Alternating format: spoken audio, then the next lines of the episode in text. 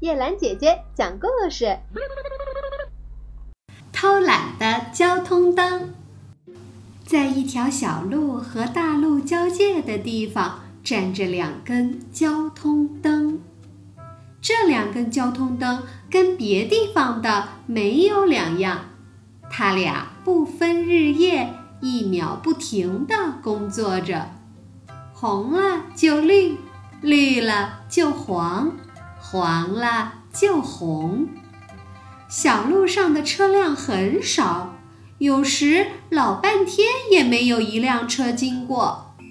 日子久了，这两根交通灯开始发出怨言了。哎，这什么时候才驶过一辆车呀？而我们却一秒不停地工作，值得吗？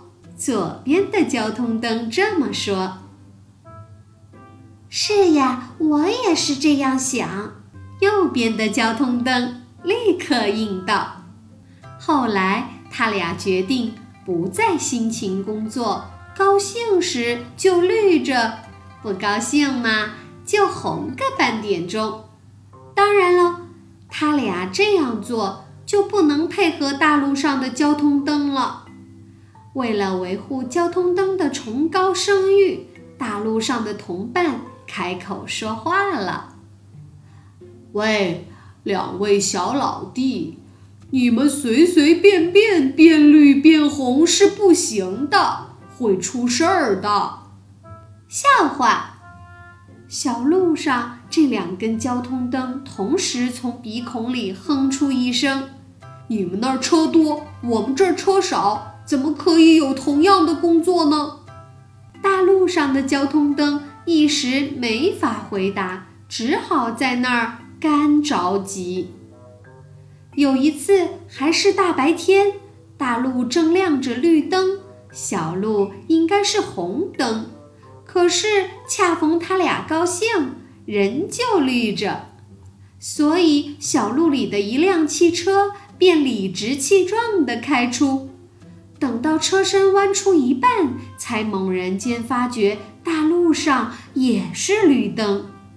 还有呢，一辆跑车风驰而来，眼看两辆车要撞个正着，那些交通灯都吓呆了。